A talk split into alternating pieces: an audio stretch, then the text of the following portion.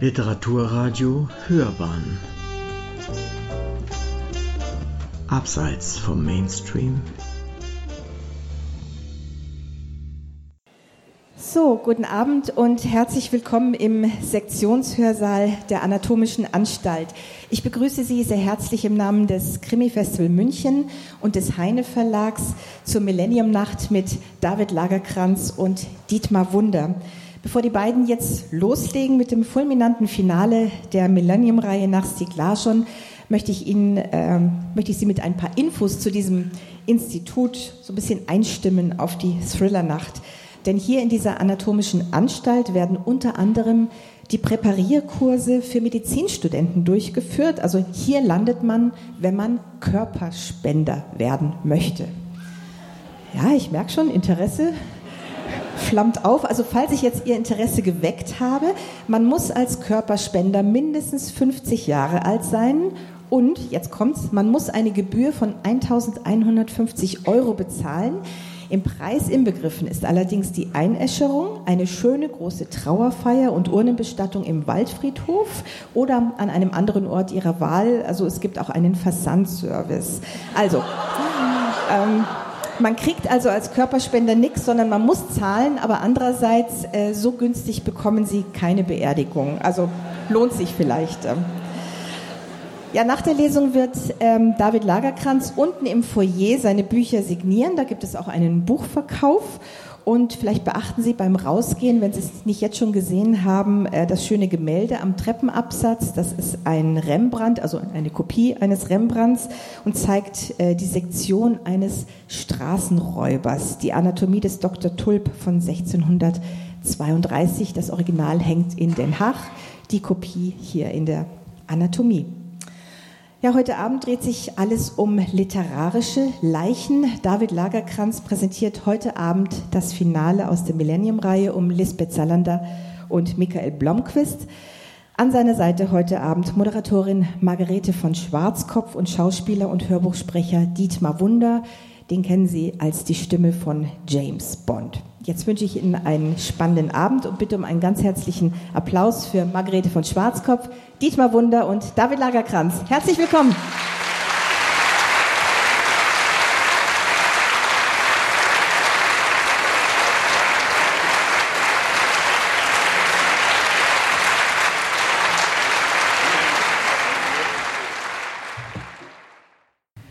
Guten Abend. Jetzt sind Sie schon richtig vorbereitet. Körperspender und so weiter und so fort. Ähm, naja, also wir haben aber etwas andere Leichen, die wir heute Abend präsentieren. Und vor allem äh, haben wir einen wunderbaren Sprecher dabei, der nicht nur James Bond spricht. Ich möchte doch mal darauf hinweisen, dass Dietmar Wunder die Stimme ist für viele andere mehr. Also wenn Sie Fernsehen gucken, Dr. House gesehen haben, da hatte er dann auch eine Rolle. Also Dietmar, ich glaube, du hast so viele Stimmen, du müsstest fast schon schizophren sein, oder? Das ist manchmal das Problem, ehrlich gesagt, dass ich da nicht weiß, als was ich nach Hause komme. also heute bist du eher eindeutig, als was du bist. Du bist der Sprecher Sprecher, Gott sei Dank, von David Lagerkranz fantastischem neuen Buch, dem dritten und leider wohl letzten Teil von David Lagerkranz. Ähm, Geschichte über diese beiden ungewöhnlichen Figuren, die seit einigen Jahren in der Literatur auftauchen. And David, I'm very happy you're here tonight. With I'm very happy. Yes, are yes, you? Yes, you're still very happy? happy to be here. Yes. Good, yes. good. Oh, you look great. I don't know. Okay, go on. Ich beneide ihn, er hat einen traumhaften Anzug an aus dunkelblauem Samt. Ah, this velvet is so beautiful. now, is just said is number three, and as we already heard Sabine mentioned it, it may be the last. Is it hard for you to say goodbye to your great characters that you now we were with them for several years? How how is the feeling? Well, um, it's a bit crazy because when I first started, everyone was angry that I was writing the books. Uh, and now people are very angry that I'm stop writing the books. Ja, so kann es gehen. Erst sauer, dass er überhaupt die Bücher weiterschreibt von Stieg Larsen, jetzt sauer, dass er aufhört. How do you cope with that? Well, I, I, I have to. This has really been the thrill of my life writing this book. I've been writing it with passion and I've been scared to death. I've been scared of you readers. I've been scared for the critics, of course. I even been scared for Lisbeth Solander coming after me, saying that I'm not doing her justice. But if I would continue, I mean, doing four or five or six or seven and eight book, maybe I would go on routine. And that would be a shame for such a beautiful millennium universe. Ach ja, am Anfang hatte er Angst und war also natürlich auch ein Thrill. Äh, Angst natürlich vor Ihnen, den Lesern, was sagen die, wenn er hier mit Millennium weitermacht? Angst natürlich vor den Kritikern. Naja gut, die meckern immer, egal was man macht, kennt man. Aber natürlich auch ein bisschen Angst vor Lisbeth, wenn er immer, ähm, was sie sagt, wie er sie sozusagen darstellt. Aber er meint mit Recht, wenn er jetzt immer weitermachen würde, Band 4, 5, 6, 7, 8, 9, 10, dann würde wahrscheinlich irgendwann Routine reinkommen und das ist nicht seine Art. Es soll ja immer was Neues sein. I think that is the greatest challenge also in this book to find a completely new story which adds to the Millennium story because we have Michael, we have Lisbeth, we have some of the characters, Erika Berger, but I can say, but there's something completely new. How, how much of a challenge and how much also of attraction is it to find something which is completely different again? I mean, that's what you do all the time. Your head goes sort of burning, and you try to find an intrigue that is not, you know, familiar with. That's the problem with crime fiction. Everything is done. I mean, we have seen the serial killers, the pedophiles, and we have seen them all. So you have to get your sort of head burning to find something that feels new. Ja, you did manage. Also sozusagen in der Kriminalliteratur gibt es ja eigentlich fast nichts Neues. Alle waren sie schon mal da. Die Serienmörder, die Pädophilen, diese und jene. Und dann natürlich ist es nicht ganz einfach, noch etwas zu finden, was neu ist und was auch vielleicht überraschend ist. Da muss der Kopf schon brennen, wie er so schön sagt. But you managed. How long did it take you to get the idea and how did you get the idea? We have a parallel story, um, uh, which where a mountain is a very important part of. So how long did it take you to find this great idea? 10 minutes. No. no, no I, I actually don't know. I mean, your head goes on, but I know something about this book. I know that will, this will be the last and final battle between the sister. You know Lisbeth, of course, but you also know that she has uh, evil twin sister Camilla. So that I already know from the start. It will be the big fight between them. The Swedish title, is She Who Must Die. So some of them I can reveal must die. Yeah. it would be sad if it would be Lisbeth, but we never know. But then I also needed a mystery. And I had this old thought, an old dream that, that I would find a mystery that connect all the society from the bottom to the top. So how could I connect sort of a, the beggar with a member of the government? That was how I started. Should you go? Okay. Ich soll heute in kurzen Kurzübersetzung machen. Ähm, Sie sehen schon das Titelblatt von dem äh, Titelbild von der schwedischen Ausgabe. Ähm, das zeigt zwei Schwestern. Wer sind die Schwestern? Zwillinge. Camilla und Lisbeth. Zwillinge.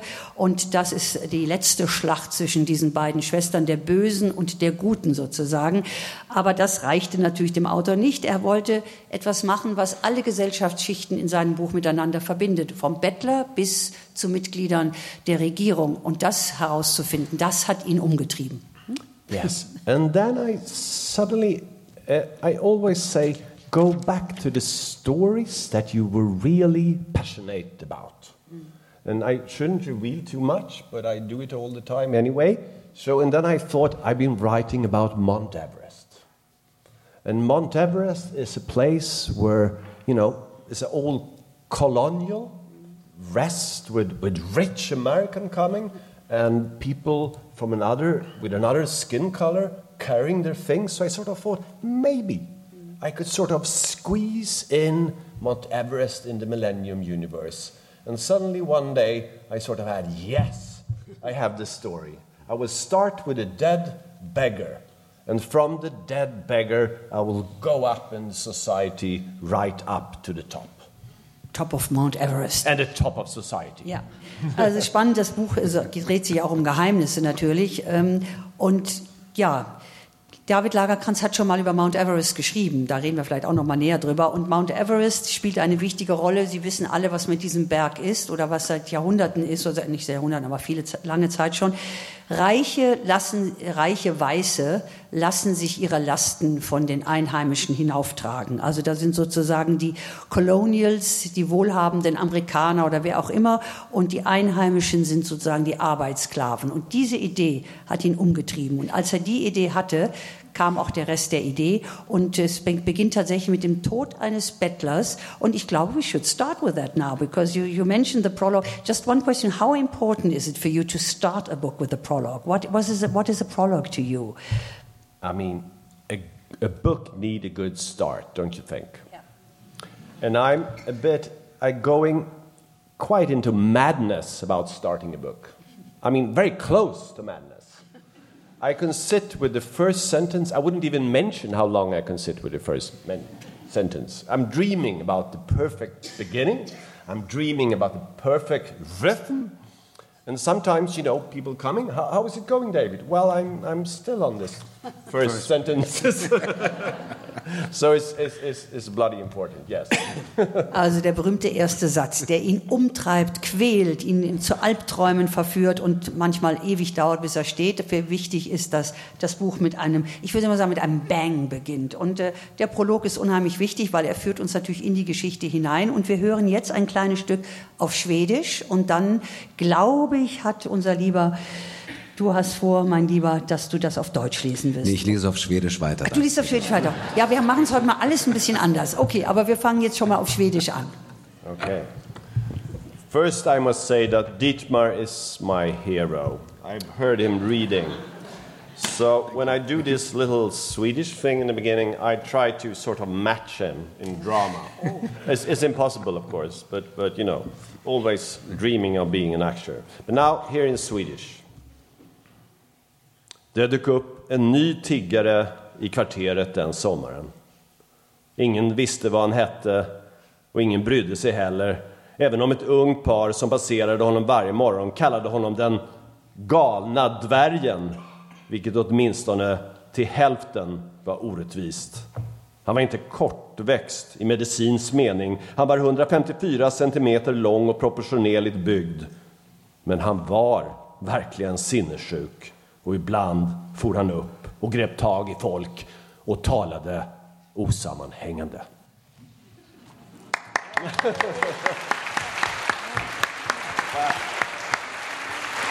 Now is for the real professionals. Yes, go Dietmar.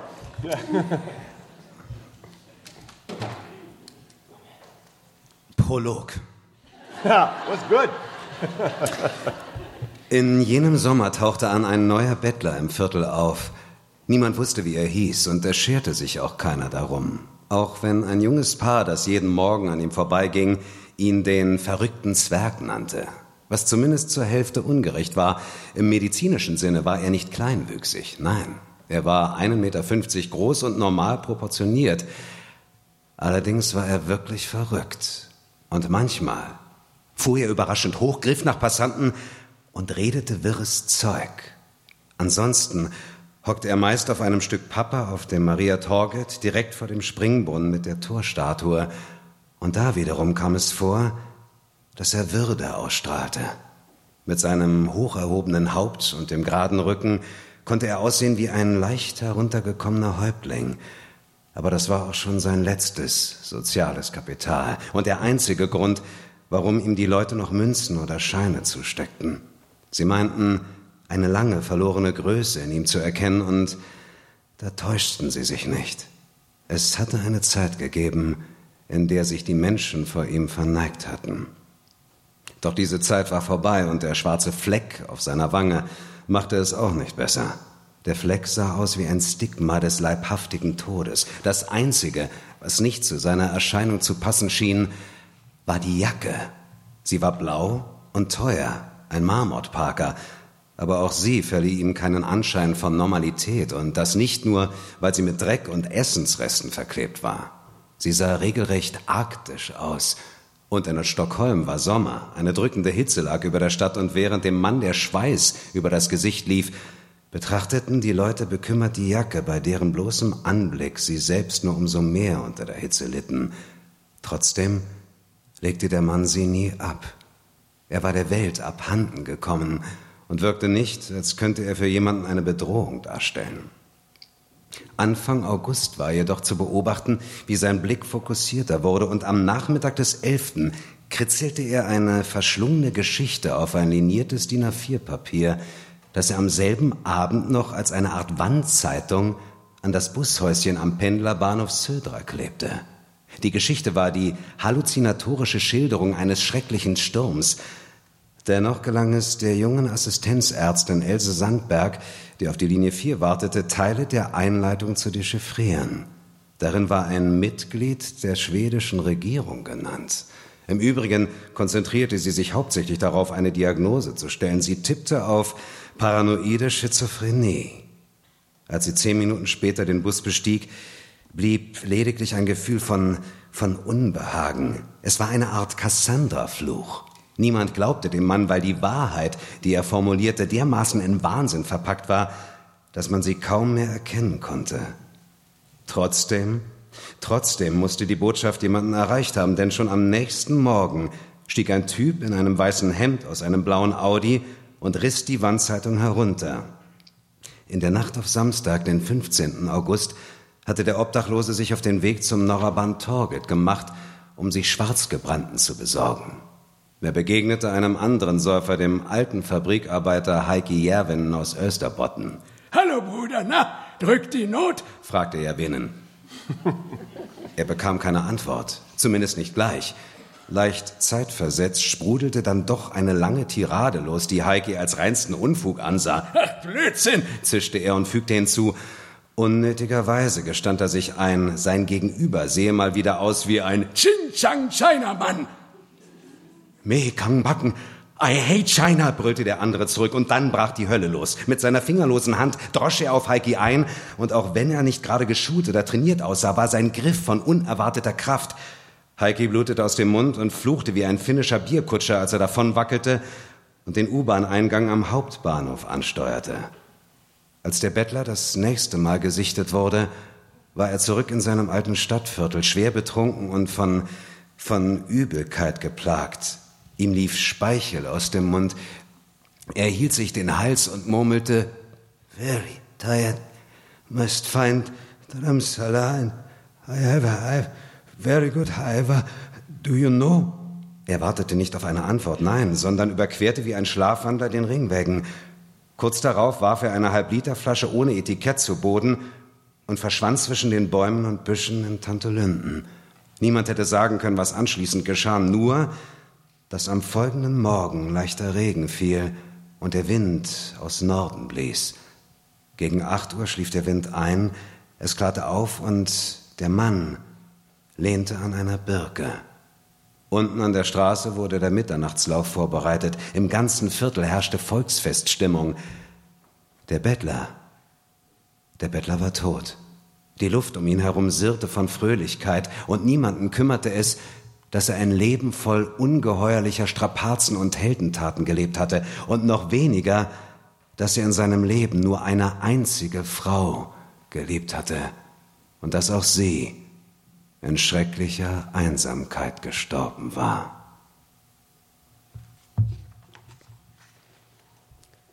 Die Unbekannten. Viele Tote bekommen nie einen Namen und manche nicht einmal ein Grab. Andere bekommen ein weißes Kreuz unter tausenden anderen, wie auf den amerikanischen Soldatenfriedhöfen in der Normandie. Einigen wird ein ganzes Monument gewidmet, wie das Grabmal des unbekannten Soldaten am Triumphbogen in Paris oder Moskauer Alexanderplatz. 15. August. Die Schriftstellerin Ingela Duffer wagte sich zuerst an den Baum heran. Sie war es auch, die erkannte, dass der Mann tot war. Da war es halb zwölf am Vormittag. Es, es roch widerwärtig und surrte von Fliegen und Mücken, und Ingela Duffer war nicht ganz ehrlich, als sie später behauptete, die Gestalt habe etwas Ergreifendes an sich gehabt. Der Mann hatte erbrochen und schweren Durchfall gehabt, und Ingela Duffer war weniger von Ehrfurcht erfüllt gewesen, denn von Unbehagen und der Angst vor dem eigenen Tod. Auch für die Polizisten Sandra Lindewoll und Samir Ehmann, die 15 Minuten später eintrafen, kam der Einsatz nichts weiter als einer Strafarbeit gleich. Sie fotografierten den Mann und suchten die Umgebung ab, allerdings nicht bis zum Abhang unterhalb des Zinkens weg, wo die Halbliterflasche lag, auf deren Flaschenboden eine dünne, kiesähnliche Schicht klebte, und obwohl keiner von beiden fand, dass es unbedingt nach einem Verbrechen roch, untersuchten sie trotzdem sorgfältig Kopf und Brustkorb. Es gab keine Spuren von Gewalt und auch keine anderen Hinweise auf mögliche Todesursachen, abgesehen von dem dicken Sabber, der aus seinem Mund geronnen war. Und nachdem sie die Frage mit ihrem Vorgesetzten geklärt hatten, beschlossen sie, den Ort nicht abzusperren. Während sie darauf warteten, dass die Ambulanz käme und die Leiche wegbrächte, gingen sie die Taschen der unförmigen Daunenjacke durch. Sie fanden Unmengen durchsichtigen Wachspapiers von Würstchenbuden, ein paar Münzen und einen 20-Kronenschein. Dazu eine Quittung aus einem Geschäft für Bürobedarf an der Hornsgotern, allerdings keinen Pass oder sonstige Papiere.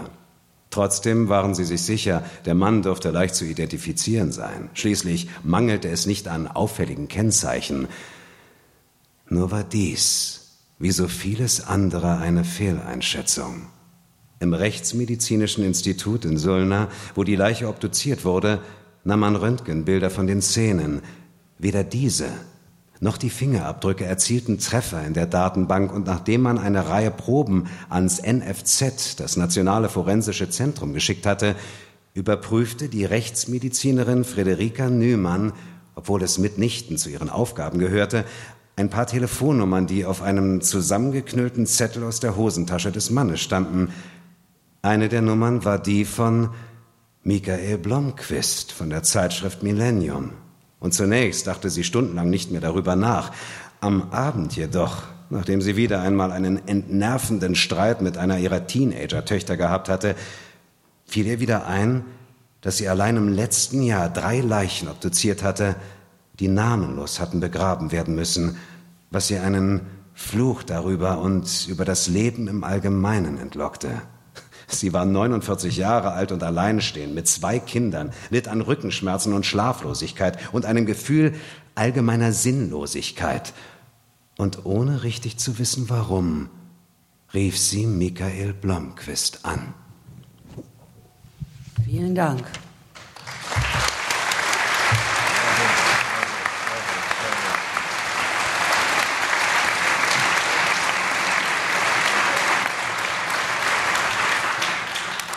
Es wird Sie nicht überraschen zu hören, dass Dietmar auch das Hörbuch gesprochen hat. Ähm, fantastisch. Der, ja, recht, recht haben Sie, recht haben Sie. Danke. Und natürlich müssen wir auch die Übersetzerin erwähnen. Susanne Damann hat es übersetzt. Und äh, all das sind ja Dinge, die dann zusammenkommen, dass ein Buch auch auf Deutsch fantastisch ist, obwohl ich das Titelbild, muss ich sagen, auf Schwedisch schöner finde mit den beiden Schwestern. Aber gut, das ist meine private Meinung. Ähm, ganz schnell noch, Dietmar, du hast jetzt hier schon mal ein, ein, wirklich eine Einführung in deine Kunst gegeben.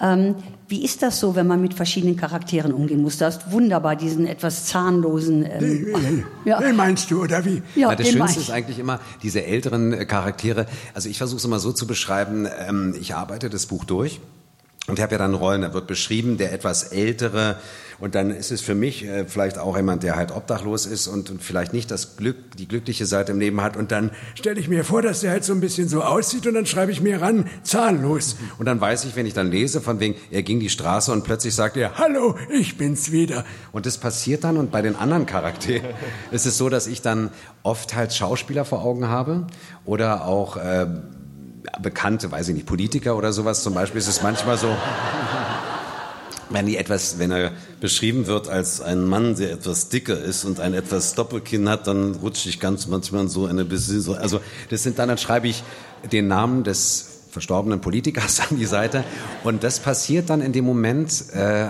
automatisch beim Vorbereiten und wenn ich dann lese, ist natürlich das Abenteuer, ich weiß zwar ungefähr, wann was kommt und wie es passiert, aber ähm, es dauert immer eine Weile, wo ich dann, ach ja stimmt, da war ich ja wieder. Und dann ist, glaube ich, vielleicht wie so eine Art Schublade, aus meinem Stimmvolumen hole ich dann immer das raus, was dann angesagt ist. Sozusagen.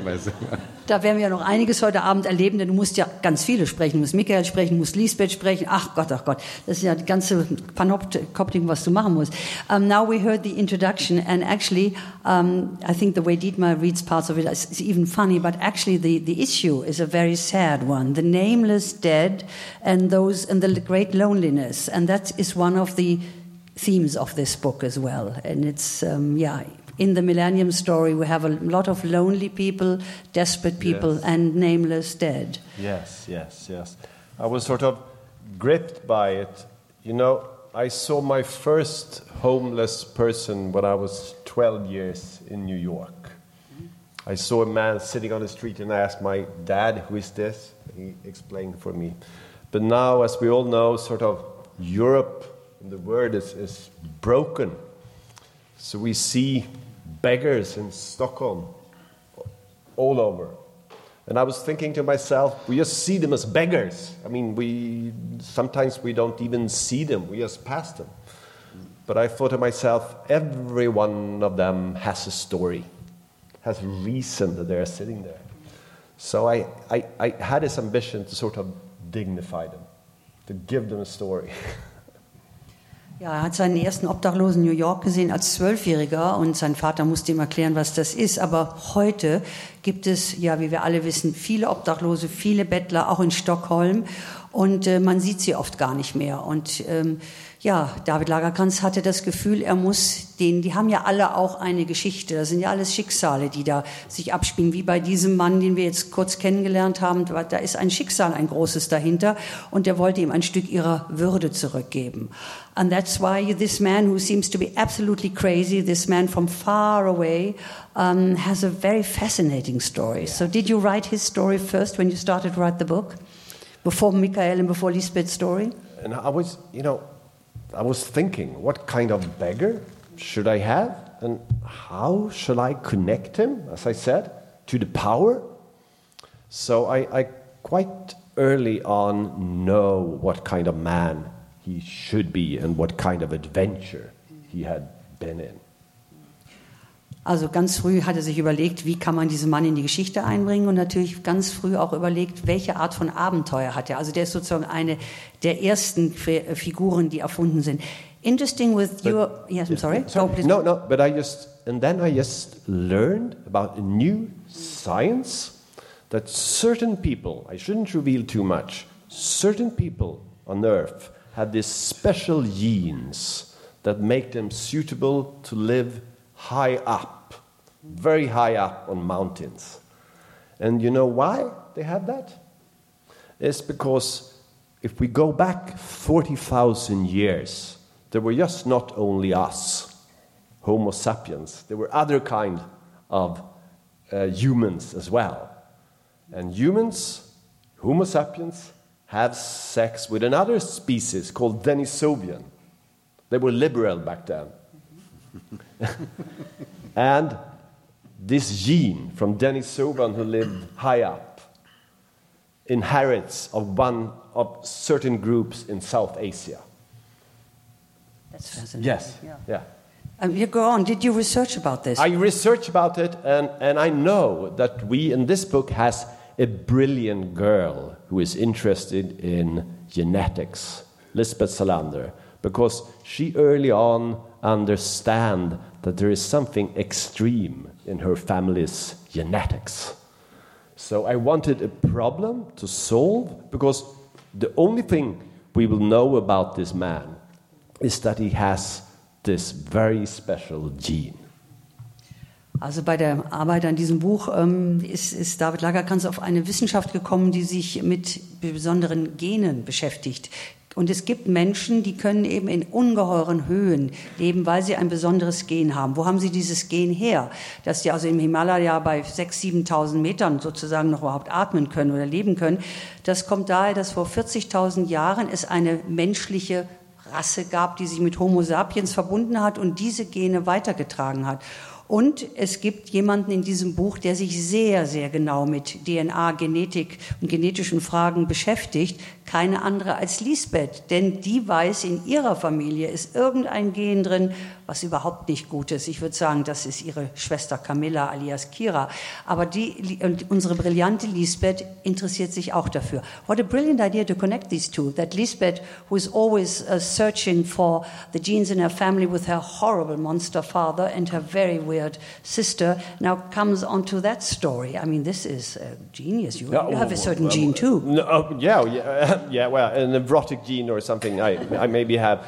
But, but the, the hard thing is, I had the battle between the sister, and Lisbeth are quite occupied to try to kill her sister. Or will she really be able to kill her own flesh and blood? And then I have the mystery with the beggar. So, how shall I bring them together? How shall I bring the big fight between the sister with the mystery of the beggar? And then I sort of find out that Lisbeth she couldn't resist uh, the challenge to find this gene. Ja, es gibt ja zwei große Handlungsstränge praktisch. Einmal natürlich Lisbeths Kampf gegen ihre Schwester. Kann sie sie wirklich umbringen? Sie will sie ja endlich loswerden. Die lieben sich ja überhaupt nicht, die beiden Schwestern, kann man mal sagen. Und dann die Geschichte dieses merkwürdigen Mannes, der von weit her kommt. Ja, und dann plötzlich merkt man, dass Lisbeth dieser Geschichte nicht widerstehen kann. Sie will herausfinden, was treibt diesen, wer war dieser Mann und was hat er Besonderes gehabt. Und so kommen die Geschichten zusammen. Das ist natürlich erzählerische Kunst. In, in thing, uh, thing now, which is this book special, uh, makes it special, is that Sweden is only one little setting in a huge global story because we have Moscow, we go, we go to Munich, um, we go to, I think, Berlin, we go to the Himalayas. so, I mean, um, I think. And even Munich, we go to yes, Munich. Munich, we go to Yeah, Munich. We have a woman Yeah. who lives in Munich, around the corner here, Pauline Müller. Vielleicht haben Sie sie schon mal getroffen. Die lebt hier. Um, and this is interesting. You opened Sweden very much. Was that important, especially for the third book, to open Sweden and have it more as of a global story? Uh, I, I think we have a new term. It's called global. Have you heard about it? It's a, it's a combination of global and local. And that is really what's happening. I mean, we all live in our local area, don't we? I mean, all over the world. But the, the times are changing, so the word is coming to the local area. I mean, we are globalizing the local area. So I thought it was quite natural to sort of we still mostly are here in the small neighborhood, Millennium area, but I try to bring in all the word. Ja, das ist ein neues Wort, habe ich jetzt gelernt. Glocal, also global und local. Also beides verbunden. Wir alle leben in unserem Umfeld, aber die Welt kommt natürlich überall hin. Wir sind globali globalisiert. Ja, das ist auch ein neues Wort, was Sie jetzt gerade gelernt haben. Also auf jeden Fall, dass die Welt hat sich geöffnet und die Welt kommt natürlich auch an bestimmte Orte und das finden wir in diesem Buch, wo sich alles verbindet. Schweden ist geöffnet worden und Schweden ist jetzt auch Mittelpunkt der Welt. Aber immer noch haben wir den Millennium-Umkreis. Und damit kommen wir natürlich zu der Haupt, männlichen Hauptfigur, äh, zu Michael Blomqvist. Ähm, Michael Blomqvist ist jetzt auch nicht mehr 30 oder 40, er ist weiser und älter geworden. Und ich finde es faszinierend, wie er sich auch verändert hat in all den Jahren, die wir ihn jetzt kennen. Das sind jetzt 17 Jahre. Und auch David hat ihn schon längere Zeit unter Obhut. Um, we, we come to Michael now in the next chapter. Yes, yeah. What happened to him? How has he changed over the years? Because of course he has changed. He's slightly older than he used to be in the beginning. Yeah, and, and, and, he got a new writer. Yeah. Uh, and Yes. I heard about him. Yes, yes, and the new writer uh, doesn't really do whiskey. No. I can't stand whiskey, so I actually secretly changed. So he, Michael is not drinking whiskey; he's now drinking uh, red wine, Red wine, yeah. like me. Yeah. And he actually stopped smoking as well. Yeah. Yeah. And I even made him run a bit, you know, Yeah. do some jogging. But what I mostly do with him, that I, I love him, Yeah. of course. But I thought he was a little too stable for me. I mean, for an erotic guy. So I make him a little more vulnerable. In the beginning of the books, he's a sort of the father figure of Lisbeth Salander, you know, young Lisbeth. But now I think she has the same feeling that I would have in front of Lisbeth, sort of an inferior complex. I mean, does she like me still, or where is she? so I sort of think the power balance between the two have changed. Also natürlich hat sich äh, Michael etwas geändert. Er hat sich seinem, ähm, seinem Schöpfer angepasst, der kein Whisky mag, sondern lieber Rotwein trinkt, der auch nicht raucht. Darum hat Michael endlich aufgehört mit dem Rauchen. Ist ja auch Zeichen der Zeit. Und er joggt, hören und staunen Sie. Dadurch ist er natürlich besser in Form, sollte er eigentlich sein.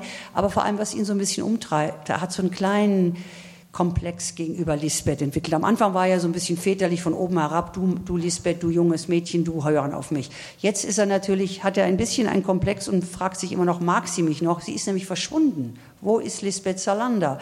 Und wir hören jetzt im nächsten Kapitel unseren Michael, der ein bisschen mit Problemen viel, äh, einiger Art kämpft. Und natürlich hören wir erst wieder ein Stück auf Schwedisch. Wir wollen Sie heute mal ein bisschen mit Schwedisch bekannt machen, einer wunderschönen Sprache. Und deshalb werden wir jedes Kapitel auf Schwedisch einleiten. Ich hoffe, Sie freuen sich darüber. Jetzt kommt aber erstmal okay. David Lagerkranz.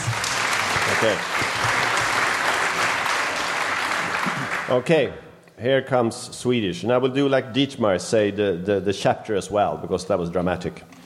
And in Sweden it was Kapitel 3.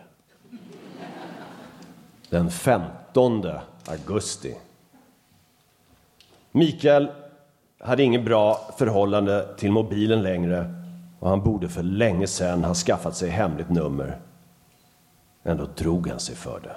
Som journalist ville han inte stänga dörren till offentligheten men alla ändlösa samtal plågade honom verkligen och han kände att något hänt bara senaste året.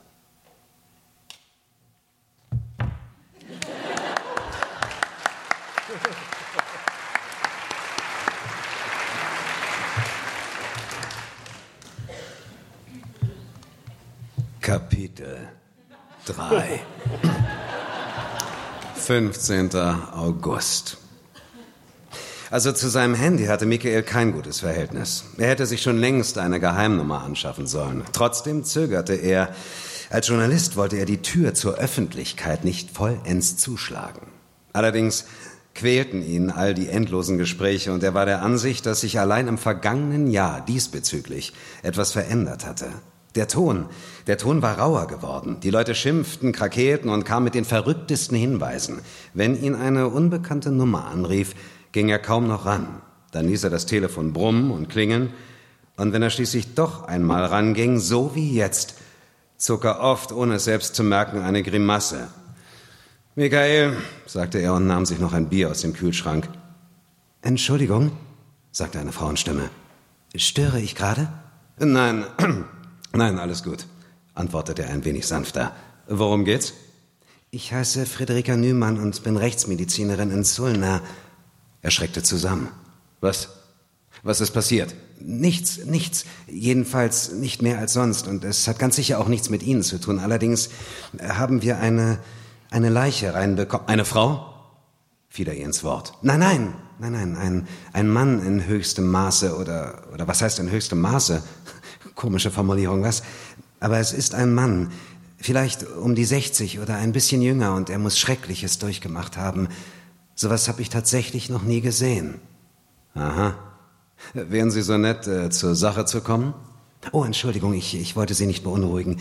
Ich glaube kaum, dass Sie ihn gekannt haben. Er war ziemlich sicher obdachlos und sogar im Milieu, eher weit unten in der Hierarchie. Und was hat das mit mir zu tun? Er hat einen Zettel mit Ihrer Telefonnummer in der Tasche. Das haben viele, blaffte er, schämte sich dann aber sofort dafür. Er kam sich taktlos vor. Das, das ist mir klar, erwiderte Frederika Nümann. Und bestimmt werden Sie auch andauernd angerufen. Allerdings nehme ich diese Angelegenheit irgendwie persönlich. Aha. Inwiefern? Ich finde, selbst Menschen, die ganz unten angelangt sind, haben im Tod ein wenig Würde verdient. Selbstverständlich, aber selbstverständlich, sagte er überdeutlich, um seine vorige Taktlosigkeit zu kompensieren. Wissen Sie, Schweden, fuhr sie fort, war in dieser Hinsicht immer ein zivilisiertes Land, aber mit jedem Jahr bekommen wir mehr Leichen rein, die wir nicht identifizieren können. Das stimmt mich ehrlich gesagt traurig. Wir haben alle ein Recht auf eine Identität, auf einen Namen und eine Geschichte. Ja, Ja, das ist wahr, sagte er mit dem gleichen Nachdruck. Allerdings hatte seine Konzentration bereits jetzt nachgelassen. Ohne dass er sich dessen bewusst war gewesen wäre, trat er an den Schreibtisch und an seinen Computer. Manchmal ist es tatsächlich unmöglich, jemanden zu identifizieren, erklärte sie. Oft liegt es allerdings an mangelnden Ressourcen und zu wenig Zeit oder, und das ist noch schlimmer, am mangelnden Willen. Und bei dieser Leiche habe ich diesbezüglich düstere Vorahnungen. Wie kommen Sie darauf? Weil der Tote nicht in der Datenbank war und weil der Mann aussieht wie ein Mensch ohne Bedeutung, wie jemand ganz unten, von dem wir lieber den Blick abwenden, den wir lieber vergessen. Das ist traurig, sagte er. Er durchsuchte nebenbei die Dateien, die er im Lauf der Jahre für Lisbeth angelegt hatte. Tja, hoffentlich liege ich da falsch, sagte Friederika Nümann. Ich habe soeben Proben auf den Weg geschickt. So erfahren wir vielleicht doch bald mehr über den Mann. Ich bin jetzt zu Hause und da, naja, da dachte ich, ich könnte den Prozess genauso gut ein bisschen beschleunigen. Und Sie wohnen doch in der Bellmannsgata, nicht wahr? Das ist gar nicht weit weg von dem Ort, an dem er gefunden wurde. Vielleicht sind Sie einander ja mal begegnet. Vielleicht hat er Sie sogar angerufen. Wo wurde er denn gefunden? Unter einem Baum im Tonterlinden. Und Sie würden sich erinnern, wenn Sie ihn schon mal gesehen hätten. Dunkler Teint, schmutzig, tiefe Falten, schütterer Bartwuchs. Wahrscheinlich war er starker Sonne und extremer Kälte ausgesetzt. Er hatte Erfrierungen. Es fehlten ihm mehrere Finger und Zehen. Die Muskelfasern weisen Anzeichen von extremer Anstrengung auf. Also wenn ich raten müsste, würde ich sagen, eine Herkunft irgendwo in Südasien. Womöglich hat er mal richtig gut ausgesehen. Klare Gesichtszüge und so. Und auch wenn er am Ende schwer mitgenommen war, die Haut war aufgrund einer Leberschädigung gelblich. Teile des Gewebes auf beiden Wangen tot und schwarzfleckig. Wie Sie wahrscheinlich wissen, ist die Altersbestimmung in einem so frühen Stadium schwierig, aber ich würde vermuten, dass er auf die 60 zuging und schon länger an der Grenze zur Dehydrierung war. Er war klein, kaum mehr als 1,50 und ähm, also ich weiß nicht, da klingelt bei mir nichts, sagte Michael. Er suchte nach E-Mails von Lisbeth, fand keine. Sie schien ihn nicht einmal mehr zu hacken was ihm zusehends Sorgen machte. Irgendwie hatte er das Gefühl, sie könnte in Gefahr sein. Ich bin noch nicht fertig, erklärte Friederika Nümann. Das Bemerkenswerteste an ihm habe ich noch gar nicht erwähnt. Seine Daunenjacke. Was, äh, was ist mit der Daunenjacke? Die war so dick und warm, dass sie in dieser Hitze Aufmerksamkeit erregt haben muss. Es ist, wie Sie sagen, daran müsste ich mich eigentlich erinnern. Er klappte den Computer zu und blickte hinaus über den Ridderpferden, wieder schoss ihm durch den Kopf, wie verdammt schlau es von Lisbeth gewesen war, von hier zu verschwinden. Aber das tun Sie nicht? Nein, nein, erwiderte er zögernd. Haben Sie kein, kein Bild, das Sie mir schicken können? Das fände ich unethisch. Was meinen Sie denn, woran er gestorben ist? Er war immer noch nicht ganz bei der Sache. Auf den ersten Blick würde ich sagen Vergiftung, wahrscheinlich selbst verursacht. Allem voran natürlich Alkohol. Er trank Schnaps, aber das heißt ja nicht, dass er sich auch noch anderes einverleibt haben könnte. In ein paar Tagen haben wir diesbezüglich Gewissheit, sobald das Labor sich zurückmeldet. Ich habe einen Tox-Screen bestellt, der deckt mehr als 800 Substanzen ab.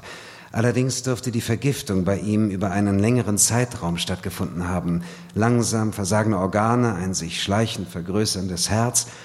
Michael setzte sich aufs Sofa und nahm einen Schluck Bier. Offenbar hatte er zu lange geschwiegen. Es, sind Sie noch da? Ja, ja, natürlich, ich bin noch da. Ich, äh, ich, äh, ich dachte nur, was? Er dachte an Lisbeth. Ich dachte, dass es vielleicht gut war, dass er meine Telefonnummer hatte, murmelte er. Inwiefern? Na, anscheinend war er der Meinung, er hätte etwas zu sagen, und das könnte die Polizei vielleicht dazu motivieren, sich ins Zeug zu legen. Manchmal, also wenn ich, wenn ich ordentlich in Form bin, kann ich unsere Freunde und Helfer richtiggehend aufscheuchen. Sie lachte. Das ist wohl wahr.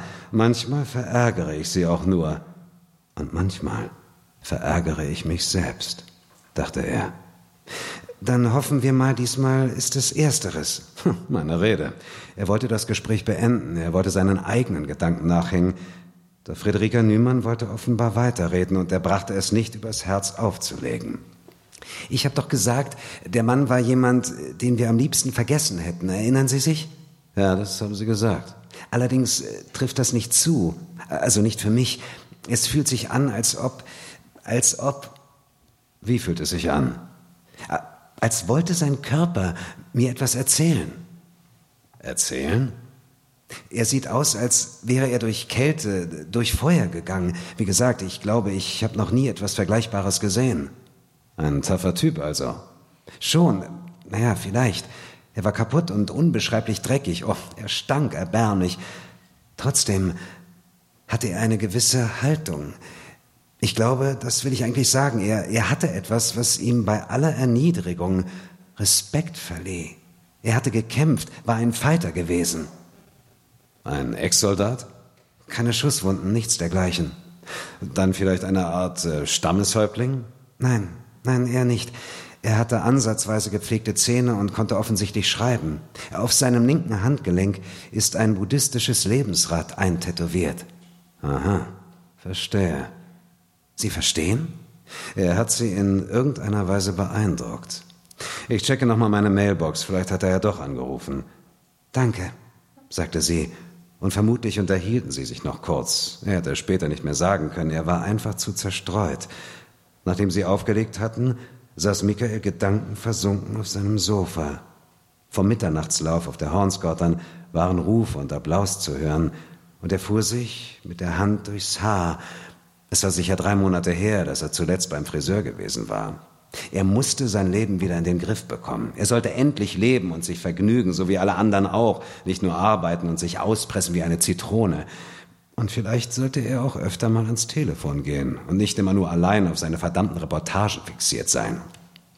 Er ging ins Bad, ohne dass ihn das wesentlich fröhlicher gestimmt hätte. Dort hingen Kleider am Wäscheständer, Zahnpasta und Rasierschaumflecken im Waschbecken, Haare in der Badewanne.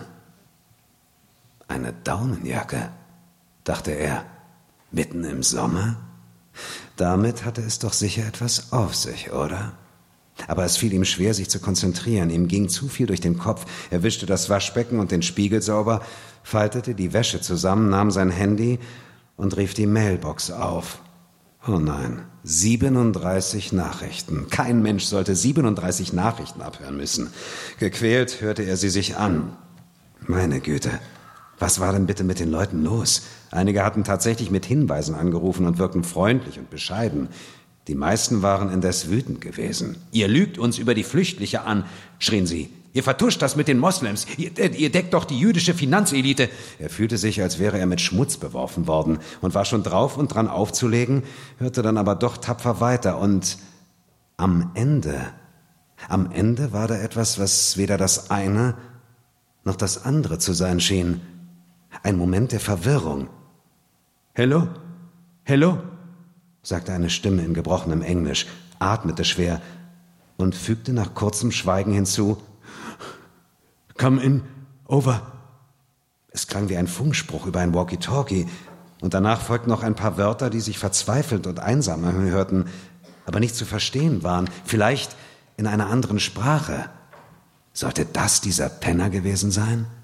Möglich wär's. Aber genauso gut hätte es auch jemand anderes sein können.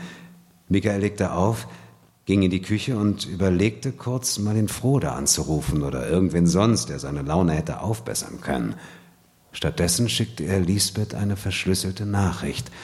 Was spielte es schon für eine Rolle, sofern sie nichts mehr von ihm wissen wollte? Er selbst fühlte sich mit ihr verbunden. Und das würde für immer so bleiben. Vielen Dank.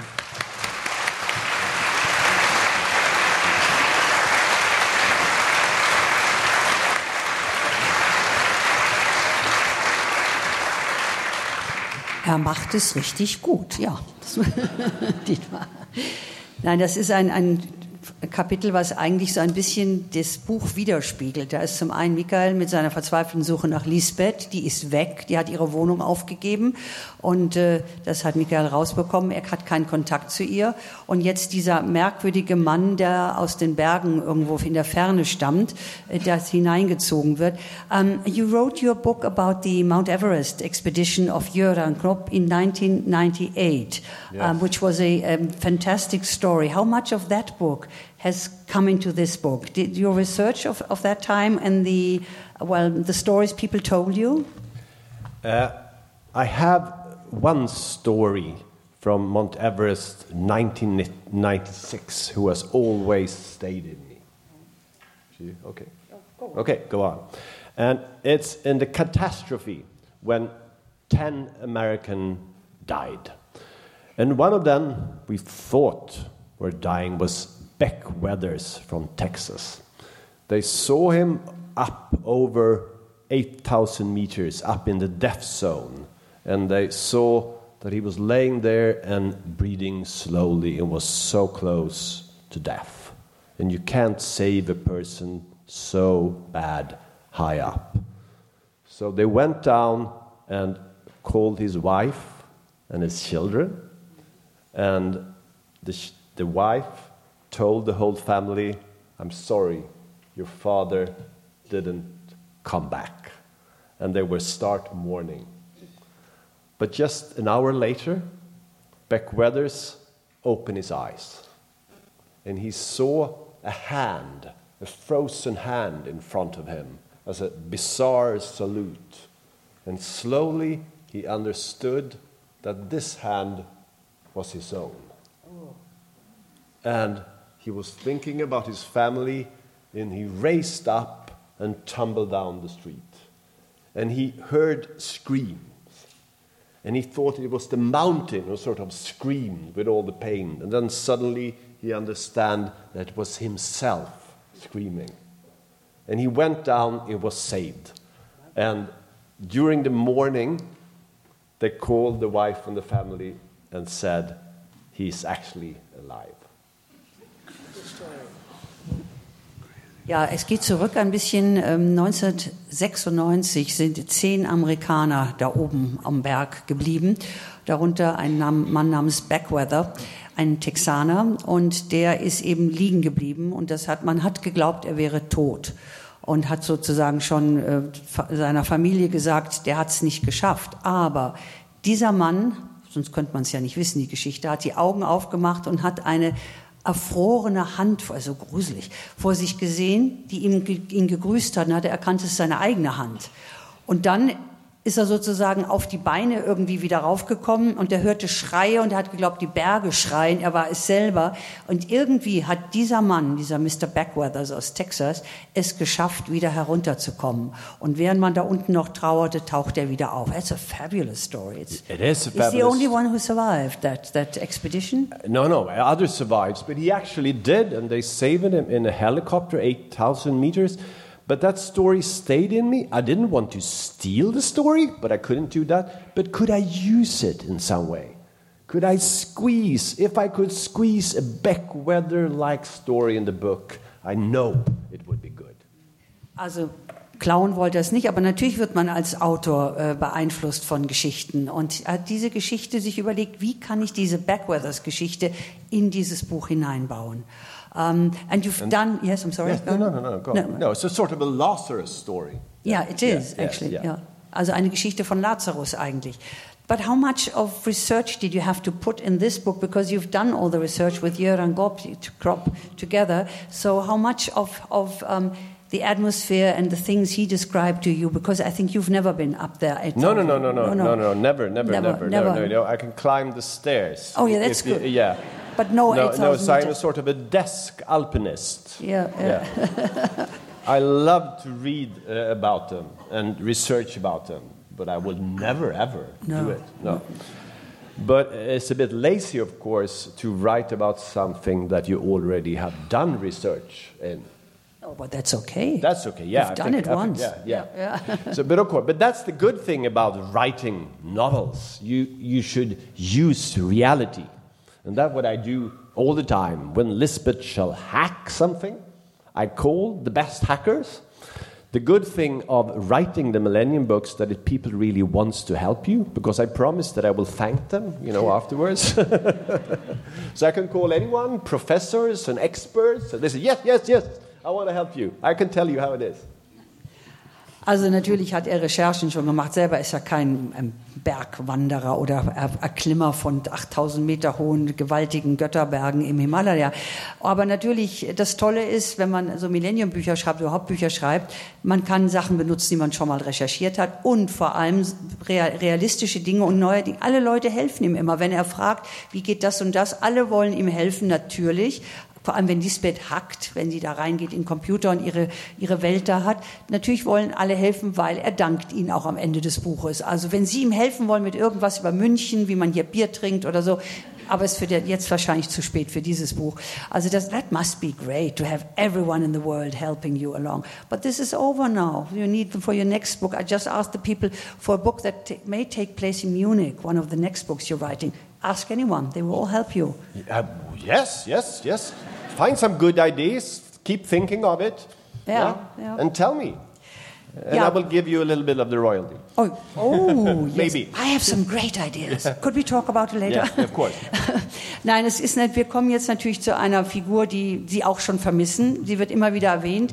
Michael vermisst Lisbeth. Man merkt, dass er irgendwie mit dieser Frau doch eine sehr innige Beziehung hat. Und auch Lisbeth hat sich verändert. What happened to Lisbeth over the years? Because when she started, hacking and computer and everything was so new in this world. It was sort of, uh, she was one of the pioneers. But this now, I think, is the daily thing that you have to use certain computers that you can use it on. She uses it on everything. So how did you sort of change Lisbeth or how did, what did you do with her? Because she's different in that book.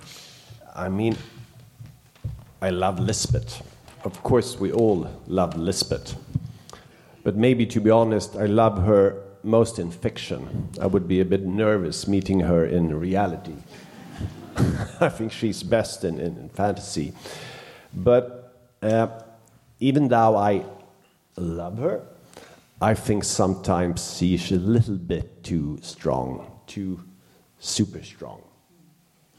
So I always been tempted to get her to crack a bit, to be a little bit weak, or to at least hesitate. I mean, not always being this girl who absolutely know what she wants. And in this book, she know that she has to kill her sister because otherwise her sister would kill her. In in US, they have this commercial thing that Lisbeth is saying, "I will not be the hunted, I will be the hunter." But the question is, of course, is even Lisbeth strong enough to kill her own flesh and blood? Ja, er liebt natürlich seine Figur, aber sie ist ihm manchmal schon ein bisschen sehr übermächtig und stark. Also in Realität würde er nicht so gerne Lisbeth treffen. In der Fiktion ist sie gut aufgehoben. Aber deshalb hat er sie so ein bisschen jetzt verändert. Sie ist nicht immer nur die nach vorne stürmt, wie so schön heißt, ich, wie heißt es auch hier hinten drauf, it's the same here. Ich werde die Jägerin sein und nicht die Gejagte, sagt sie. Ähm, oder sie sagt auch, ich werde nicht, ich werde die Katze sein und nicht die Ratte. I will be the cat and not the rat. Das heißt, es geht darum, dass sie ihre eigene Schwester umbringen will. Wenn, wenn sie die Schwester nicht tötet, ihre böse Zwilling, Zwillingsschwester, wird die sie umbringen. Aber Lisbeth ist nicht so, wie sie jetzt wirkt, sondern sie hat natürlich auch andere Eigenschaften, die, ähm, die ein bisschen mit Zögern zu tun haben und nicht einfach draufhauen.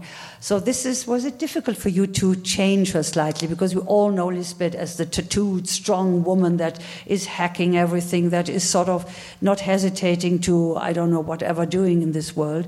How, how different, how difficult was it for you to, to change her slightly? I think I, for the first time, I dared. As I said, I was scared. I mean, could I violate her?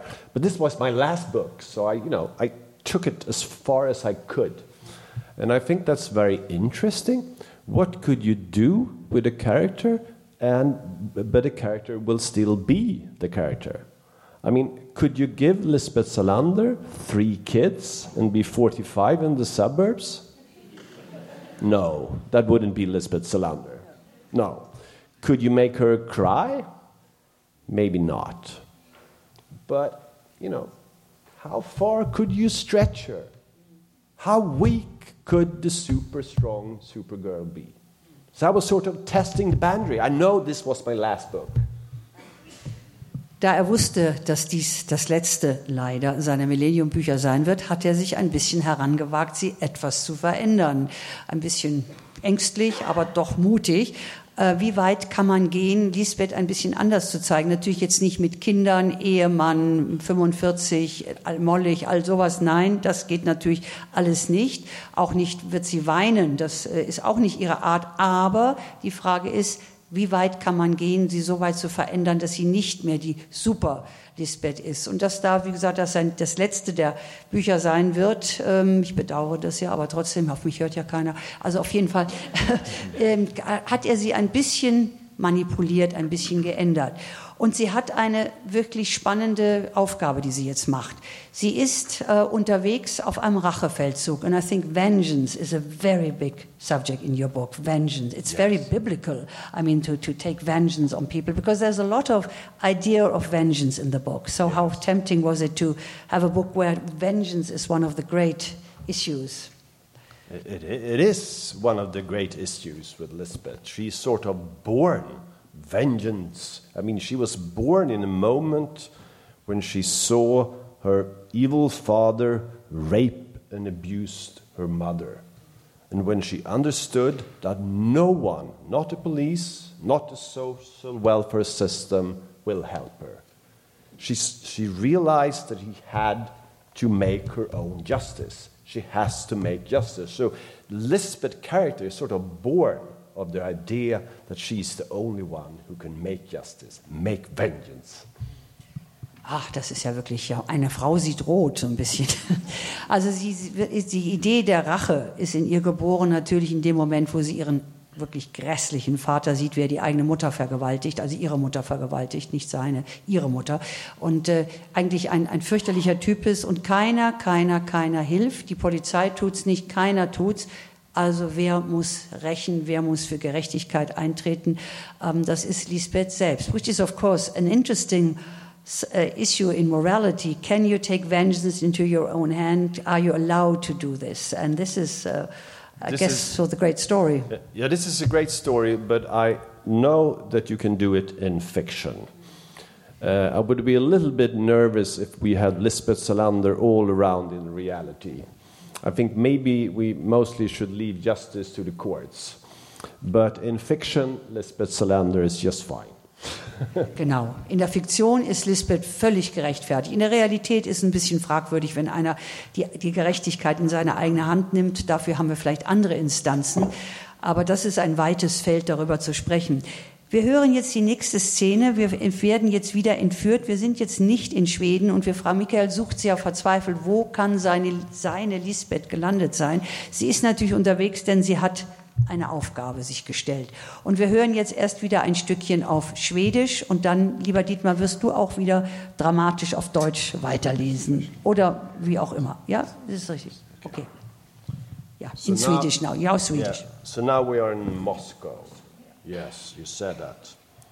And now we are in the other sisters, so maybe I shouldn't tell. Anyway, here comes Swedish again.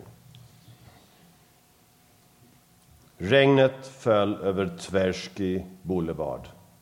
Och Camilla, eller Kira som hon kallade sig numera, satt i sin limousin med sin chaufför och sina livvakter och såg ner på sina långa ben. Hon bar en svart Diorklänning, röda högklackade guckiskor och ett halsband med en Oppenheimer-diamant som sken i ett blått ljus strax ovanför urringningen.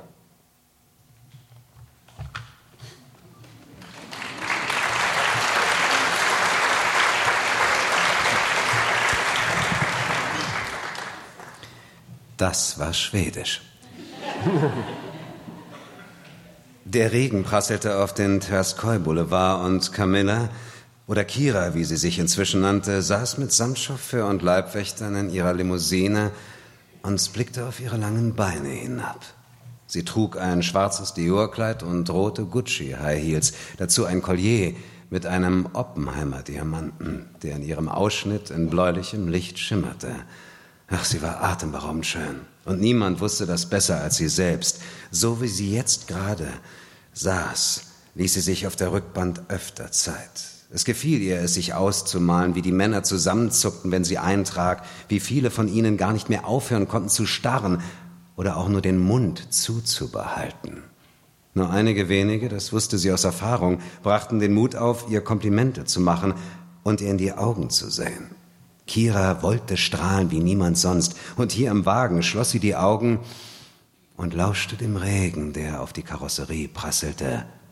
Dann warf sie einen Blick durch die getönten Scheiben. Nicht viel zu sehen. Bloß eine Handvoll Männer und Frauen, die unter ihren Regenschirmen zitterten und kaum daran interessiert zu sein schienen, wer hier gleich aussteigen würde. Tja, verärgert sah Kira zum Restaurant.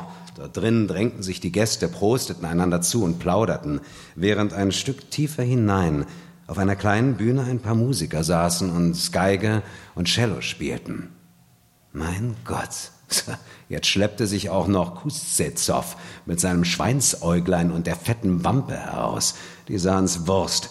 Sie hatte nicht übel Lust, einfach auszusteigen und mit Unversehen eine Ohrfeige zu verpassen. Doch sie musste Ruhe und ihre Königinnen gleiche Aura bewahren, durfte mit ihren keinen Blick verraten, dass sie gerade erst in einen Abgrund gestürzt und rasend vor Wut gewesen war, weil sie es immer noch nicht geschafft hatten, ihre Schwester zu finden. Sie hatte geglaubt, wenn sie, wenn sie erst die Adresse gefunden und die Tarnung geknackt hätten, wäre der Rest ein, ein Kinderspiel. Doch Lisbeth blieb verschwunden.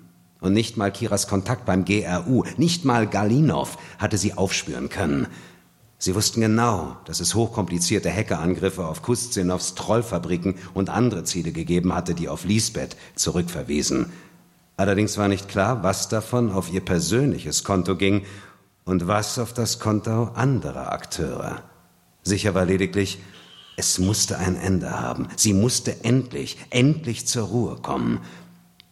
Aus der Ferne war Donnergrollen zu hören. Ein Streifenwagen raste vorbei. Sie nahm ihren Spiegel aus der Tasche und lächelte sich zu, wie um Kraft zu sammeln. Dann hob sie den Blick, sah wie Kuszenov sich wand und an Fliege und Hemdkragen nestelte. Ach, dieser Idiot war nervös. Wenigstens etwas, dachte sie. Sie wollte, dass er schwitzte und zitterte und bloß keinen seiner grässlichen Witze riss. Jetzt, sagte sie, und Sergei, der Chauffeur, stieg aus, um mir die Tür aufzumachen. Auch die Leibwächter stiegen aus. Sie selbst ließ sich Zeit, stellte erst sicher, dass Sergei den Regenschirm aufgespannt hatte. Dann streckte sich das Bein und erwartete den Seufzer, das Keuchen, das Oh. Es war nichts weiter zu hören als der Regen und die Streicher und Gemurmel von drinnen. Also beschloss sie, kalt und abweisend zu sein, den Kopf oben zu halten. Sie konnte gerade noch sehen, wie Kuszinov ebenso sorgen wie erwartungsvoll die Arme zur Begrüßung ausbreitete, als sie mit einem Mal noch etwas anderes spürte, den puren, den blanken Schrecken, der sich in sie hineinbohrte. Erst war es nichts Greifbares, nur eine, eine Vorahnung, etwas an einer Hauswand, ein Stück die Straße hinauf. Doch dann sah sie hin und entdeckte die dunkle Gestalt, die mit einer Hand in der Jacke auf sie zumarschiert kam. Sie wollte schon ihre Leibwächter anschreien oder sich einfach auf den Boden werfen. Stattdessen erstarrte sie, als hätte sie erkannt, dass sie sich in einer Lage befand, in der die kleinste, unvorsichtige Bewegung sie das Leben kosten könnte. Und vielleicht begriff sie da bereits, um wen es sich handelte, obwohl sie bis dahin nichts weiter als eine Kontur wahrnahm, einen sich nähernden Schatten, aber irgendetwas in der Gestik, in der Zielgerichtetheit der Schritte bescherte ihr schreckliche Gewissheit, und noch ehe sie es für sich selbst hätte formulieren können, wusste sie, dass sie verloren war. Hatten sie hier eine Chance gehabt, wieder zueinander zu finden? Etwas anderes als Feindinnen zu sein? Möglich, ja, möglich, trotz allem. Immerhin hatten sie eine Zeit lang zumindest eines geteilt, den Hass auf den Vater Alexander Salatschenko und die Angst davor, dass er Agneta, ihre Mutter, mal wieder windelweich prügeln könnte. Damals hatten die Schwestern noch in einem kleinen, einer Abstellkammer gleichenden Zimmer an der Lundergortern gewohnt. Wenn der Vater nach Schnaps und Tabak stinkend vorbeikam, die Mutter ins Schlafzimmer zerrte und sie vergewaltigte, konnte man in jener Kammer jeden ihrer Schreie hören, jeden Schlag, jedes Keuchen. Manchmal nahmen Lisbeth und Camilla sich dann bei den Händen und suchten beieinander Trost. Etwas anderes war da nicht. Aber immerhin, sie teilten ihr Entsetzen, die gemeinsame Verletzlichkeit. Doch selbst das wurde ihnen genommen. Als sie zwölf Jahre alt waren, steigerte es sich ins Unermessliche, nicht nur am Grad der Gewalt, sondern auch in der Frequenz. Salatschenko kam immer wieder vorbei und mitunter vergewaltigte er Agneta Abend für Abend. Im selben Atemzug schlich sich in der Schwesternbeziehung eine Veränderung ein, eine, eine Verschiebung, zunächst kaum greifbar. Dann war sie zusehends in Gestalt der erhitzten Glanzes in Camillas Augen und im beschwingteren Schritt zu erahnen, sobald sie den Vater an der Tür begrüßen lief. Und da, da hatte es sich entschieden. Als der Kampf schließlich drohte, tödlich zu werden, wählten sie unterschiedliche Seiten, und ab diesem Zeitpunkt Ab diesem Zeitpunkt gab es keinerlei Möglichkeit mehr zur Versöhnung, nicht nachdem Agnete auf dem Küchenfußboden zusammengeschlagen worden war und einen irreparablen Hirnschaden erlitten hatte. Nicht nachdem Lisbeth einen Molotow-Cocktail auf Salatschenko geworfen und ihn auf dem Fahrersitz seines Mercedes hatte brennen sehen. Seither ging es um Leben und Tod. Seither war das Vergangene nichts anderes als eine tickende Bombe. Und jetzt, Jahre später, noch während Lisbeth aus dem Hauseingang auf den Tverskoi-Boulevard hinaustrat, rauschten all die Ereignisse aus der Lundergarten in Bildsequenzen an ihr vorbei. Hier und jetzt galt es. Sie sah genau vor sich, in welche Lücke sie würde schießen müssen und wusste exakt, wie sie hinter ihr fliehen mussten. Doch sie erinnerte sich an mehr, als sie begreifen konnte und ging langsamer weiter, immer langsamer. Erst als Camilla auf hohen Absätzen und in ihrem schwarzen Kleid den roten Teppich betrat, beschleunigte Lisbeth wieder, immer noch gebeugt, immer noch stumm. Aus dem Restaurant waren nach wie vor Streicher und das Klirren von Gläsern zu hören. Die ganze Zeit über fiel Regen. Er prasselte auf sie nieder. Ein Streifenwagen raste vorbei. Sie starrte erst ihn an und dann die Leibwächter und fragte sich, wann man sie bemerken würde. Noch bevor sie schoss? Oder danach? Das war schwer zu sagen. Noch schien es zu dauern. Es war dunkel und neblig, und Camilla zog alle Aufmerksamkeit auf sich. Die Schwester strahlte, wie sie es immer getan hatte, und Kuszenovs Augen leuchteten, genau wie vor langer Zeit die Augen der Jungs auf dem Schulhof geleuchtet hatten. Camilla besaß die angeborene Fähigkeit, das Leben zum Stillstand zu bringen. Lisbeth sah zu, wie die Schwester voranschritt, wie Kustzin auf den Rücken durchdrückte und in einer nervösen Geste zum Gruß mit den Armen wedelte und wie die Gäste an der Tür, die jetzt auch etwas sehen wollten, sich vorbeidrängelten. Im selben Augenblick war ein Ruf zu hören, auf den Lisbeth insgeheim gewartet hatte. Dorthin sehen! Einer der Leibwächter, ein blonder Mann mit plattgeschlagener Nase, wirbelte zu ihr herum. Sie durfte keine Sekunde länger zögern. Sie führte die Hand an die Berette am Holster. Genau wie damals als sie ihrem Vater die mit Benzin gefüllte Milchpackung entgegengeschleudert hatte, überkam sie eines Eises Kälte und sie sah, wie Camilla vor Entsetzen erstarrte, wie mindestens drei Leibwächter nach ihren Waffen griffen und ihr entgegenstarrten, während sie selbst immer noch meinte, jetzt blitzschnell und schonungslos zu agieren. Doch binnen eines Wimpernschlags war auch sie selbst wie gelähmt. Erst begriff sie gar nicht warum, sie spürte nur, wie ein Schatten aus ihrer Kindheit über sie wischte, und dann dämmerte ihr, dass sie nicht nur ihre Chance vertan hatte, komplett schutzlos stand sie vor der feindlichen Phalanx, sie würde nicht mal mehr fliehen können. Was für ein Cliffhanger. Danke schön. Danke, danke schön.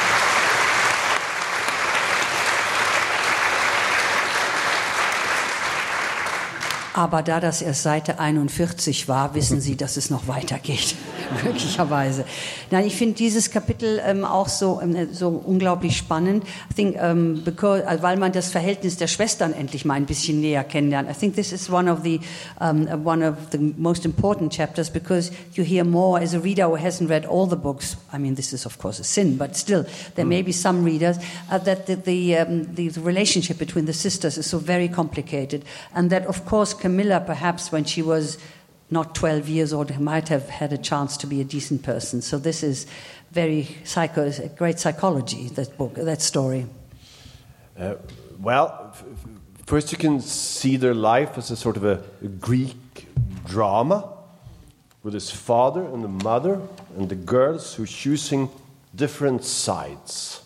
And you can easily say that, you know, one is good one, choosing the innocent mother, and the other one choosing the evil father. But charisma and strength is also attractive for a young girl. And when I introduced Camilla, Kira, she was sort of, if you read my first book, the fourth, she was sort of an evil cliche, beautiful and evil. Now I try to do what I always try to do with, with characters put uh, a contrast in them, a paradox. Uh, I think if you have a hero, you should make the hero not only perfect. And when you have a villain, you should make something that makes you understand the villain, something that is maybe a bit good or make you understand them. So, what I tried was to explain why Camilla is so evil, and that is, of course, that she was also a victim. Das Ganze ist ein bisschen wie ein griechisches Drama. Ein böser Vater, ein starker böser Vater und eine leidende Mutter, zwei Kinder. Die eine geht den Weg der Mutter, also die Unschuld, die andere geht den Weg des Vaters, der allerdings viel Charisma hat, was natürlich auch reizvoll ist. Ähm, am Anfang im Band 4 war Camilla, Schrägstrich Kira, eigentlich ein Klischee, ein böses Weib sozusagen. Aber inzwischen ist sie auch uns, äh, wird sie facettenreicher dargestellt. Da, denn warum ist sie so? So, ähm, David Lagerkranz macht gerne seine Bösewichte auch mit Grautönen, nicht nur schwarz-böse. Und auch natürlich seine Heldin oder Heldinnen haben natürlich kleine Macken und Makel. Und natürlich deutet sich hier an dem Kapitel an, dass Camilla so ist, wie sie ist, weil sie letztlich auch ein Opfer gewesen ist, und zwar ein ziemlich heftiges Opfer. So that makes you, makes, I think, very often for writers to write about villains, so-called villains, it's more interesting yeah, yeah, to write yeah. about the good people. How is it about this? Because Lisbeth has some faults, and Camilla may have had once an innocent soul. So how was it to write about these twins? Um, I, I, think it was a fantastic uh, drama, but I was very nervous because I know that this will be the final battle. And will I really find something that was worthy of them, worthy of the, the Greek drama that it is? So, what I'm trying to do all the time, because what I notice when I start writing this book, that Lisbeth Salander is not only fantastic because she's a great personality. She's also fantastic because she has a great mythology. So I saw that as a sort of my assignment to deepen the mythology, answering questions that Stig Larsson haven't had time to answer. What happened really in their home? Why does she has a dragon tattoo on her back? Why is she such a great hacker? So, wow, it was a challenge, you know, to find a good story of the final battle in this great Greek drama. Durch eine große Herausforderung, über diese beiden Mädchen zu schreiben oder Frauen inzwischen. Das war sozusagen die letzte, das letzte Aufgebot, kann man sagen, die letzte große, große Schlacht, die jetzt hier beschrieben wird zwischen den Zwillingen. Und natürlich das Spannende an Lisbeth ist nicht nur, dass sie natürlich technisch bewandert ist, eine Hackerin ist, alles Mögliche. Sie hat natürlich auch viele Geheimnisse. Und Stig Larsson, sagt David Lagerkrantz, hatte gar nicht mehr die Zeit, all diese Geheimnisse zu enträtseln. Warum hat sie ein Drachentattoo? Warum, äh, was ist bei ihr zu Hause geschehen? Also diese ganzen Sachen können jetzt sozusagen endlich enthüllt werden in diesen vorläufig letzten Band. Ähm, da erfährt man, ja, er will ja nicht mehr schreiben, aber wer weiß. Man soll nie, nie sagen, kennen wir schon aus James Bond, den du ja so gut ja, kennst. Nein, also das ist die, die große Spannung. Und um, ähm, what I think is fantastic, that you connect all that, the story of the Mount Everest, the story of the Battle of the Twins, with a great conspiracy story. Um, because this is completely different elements. So I guess it's been uh, not easy to connect all that, to bring it under one roof, as they say. So um, that must have been a great temptation, great fun, and also quite hard to do, was it? Oh, well, it, it was fun sometimes, but I had my dark moments when I thought it's, it's impossible to bring all these together. You know, so I had my desperate times with this book as well. But obviously, uh, you survived. Oh, I did. Yeah, yes. You and. I think, you know, I had my moments, you know, when I think I not will survive this, this adventure, but I think I will, just as I think the heroes will. Ja, es ist nicht einfach, weil dieses Buch hat viele Geschichtselemente, wo man denkt, gehören die überhaupt zusammen und dann das alles unter ein, ein Dach zu bringen. Ähm, wir hören jetzt noch zum Schluss ein Kapitel. Wir machen sozusagen nochmal einen Ausflug zu Michael und natürlich zu Lisbeth, denn wo treibt sie sich ständig rum, die Frau? Die ist ja wirklich eigentlich kaum mehr ansprechbar für ihren alten Freund, Mentor, wie man immer den Michael Vaterfigur, inzwischen nicht mehr so ganz Vaterfigur, äh, beschreiben kann. Und wir hören jetzt zum Abschluss nochmal, äh, mein lieber Dietmar, erst hören wir es nochmal auf Schwedisch und dann bist du nochmal dran zum Abschluss. Noch eine letzte Frage an dich, äh, Dietmar, äh, ja, wie, ähm, was war so besonders spannend vielleicht für dich an diesem, an diesem Buch? Denn du hast ja auch die früheren eingelesen. Du bist ja ein Experte, äh, was hier die, also die David Lagerkrantz-Geschichten angeht, also Michael und Elisabeth. Was war so Besonderes an diesem Buch für dich? Na, was David am Anfang oder vorhin gesagt hat, äh, nachdem du Stieg Larsson kennst und was passiert danach? Wie geht es danach weiter? Und wie David das gemacht hat jetzt?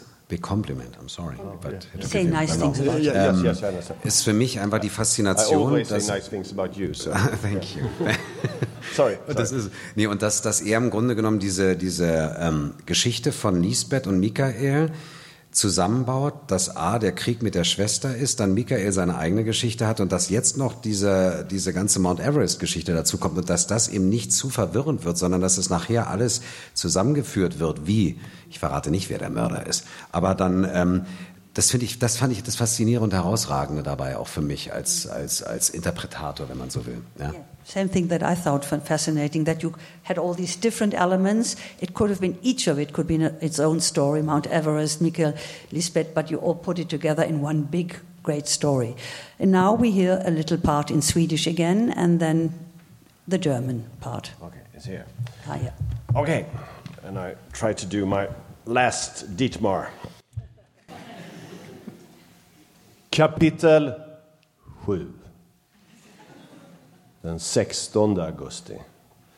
Klockan var halv åtta på kvällen och Mikael satt på restaurang Gondolen vid Slussen och åt middag med Dragan Armanski, ägaren till säkerhetsföretaget Milton Security. Han ångrade det nu. Han hade ont i benen och ryggen efter sin löparrunda i Årstaviken och han var ärligt talat uttråkad. Det var ett jävla tjat om utvecklingsmöjligheter i öst. Eller var det väst? Och så mitt i alltihop en anekdot om en häst som tagit sig in i ett partytält på Djurgården. Sen drog de idioterna ner flygeln i swimmingpoolen också.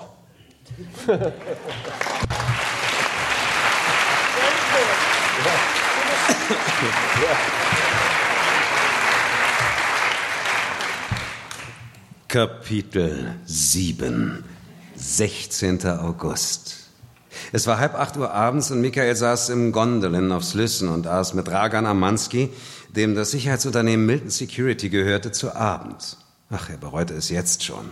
Seine Beine und der Rücken taten ihm nach seiner Joggingrunde um den Asterwicken weh. Und ehrlich gesagt war er gelangweilt. Immer dieses ewige Gerede über Entwicklungspotenziale im Osten oder, oder war es im Westen? Und dann mitten in alledem eine Geschichte von einem Pferd, das sich im Djurgården in ein Partyzelt verirrt hatte. Ja, und dann haben diese Idioten auch noch einen Flügel in den Swimmingpool gezerrt. Klingt total wahnsinnig, sagte Michael. Das sage ich dir, und der Flügel. Du hattest also auch keine Ahnung, dass Lisbeth wegziehen würde? Fiel er ihm ins Wort. Dragan fiel es merklich schwer, das Thema zu wechseln, und vielleicht war er insgeheim auch beleidigt, weil die Geschichte Michael nicht zu amüsieren schien. Ich meine, immerhin ein Flügel in einem Swimmingpool, da würde doch jeder Rockstar vor Neid erblassen. Er wurde ernst. Also, also eigentlich sollte ich dir das gar nicht erzählen. Michael fand, das klang schon mal nach einem guten Anfang, und er lehnte sich über den Tisch. Lisbeth hatte bis mittags geschlafen, dann geduscht und saß jetzt in ihrem Hotelzimmer in Kopenhagen am Computer, Als Pluck, ihr engster Vertrauter in der Hacker Republic, eine verschlüsselte Nachricht schickte, es war nur eine kurze, alltägliche Frage, trotzdem störte es sie. Wie läuft's? Schrieb er. Beschissen, dachte sie, antwortete dann aber nur, bin nicht mehr in Moskau. Warum nicht? Hab nicht geschafft, was ich vorhatte. Was hast du denn vorgehabt? Am liebsten wollte sie in die Stadt gehen und alles vergessen. Einen Schlussstrich ziehen. Worunter denn? Tschüss, Plack, dachte sie. Ach nichts, schrieb sie.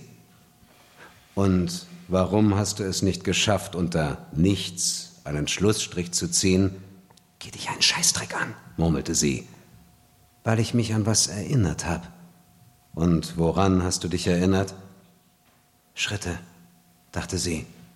Die flüsternde Stimme des Vaters und ihr eigenes Zögern, ihre Unfähigkeit, alles zu verstehen, dann die Umrisse der Schwester, die aufstand und mit Sala, diesem Schwein, aus dem Zimmer verschwand. Scheiße, antwortete sie. Was für Scheiße? Sie hatte nicht übel Lust, den Computer gegen die Wand zu schmettern. Was für Kontakte haben wir in Moskau? Ich mache mir Sorgen um dich, Wasp. Lass Russland bleiben, hau ab, und zwar ganz weit weg. Ach, hör doch auf, dachte sie. Was für Kontakte haben wir in Moskau? Gute. Wer könnte für mich einen IMSI-Catcher an einem heiklen Ort platzieren? Plug antwortete erst einmal nicht. Nach einer Weile schrieb er, zum Beispiel Katja Flip. Wer ist das? Die ist mehr oder weniger verrückt, war früher bei Schaltai Boltai, was hieß, dass sie teuer war. Kann man ihr vertrauen? Hängt vom Preis ab. Schick mir ihre Daten, schrieb sie. Dann klappte sie ihren Rechner zu und stand auf, um sich umzuziehen. Der schwarze Hosenanzug war immer noch okay, entschied sie, wenn auch nach dem gestrigen Regentag ein bisschen verknittert. Am rechten Ärmel prangte ein grauer Fleck und das Jackett verzieh einem nicht, wenn man darin schlief. Aber das war ihr egal. Sie hatte auch heute nicht vor, sich zu schminken. Sie fuhr sich nur mit der Hand durch die Haare, verließ ihr Zimmer, nahm den Fahrstuhl nach unten, wo sie sich mit einem Bier an die Bar im Erdgeschoss setzte.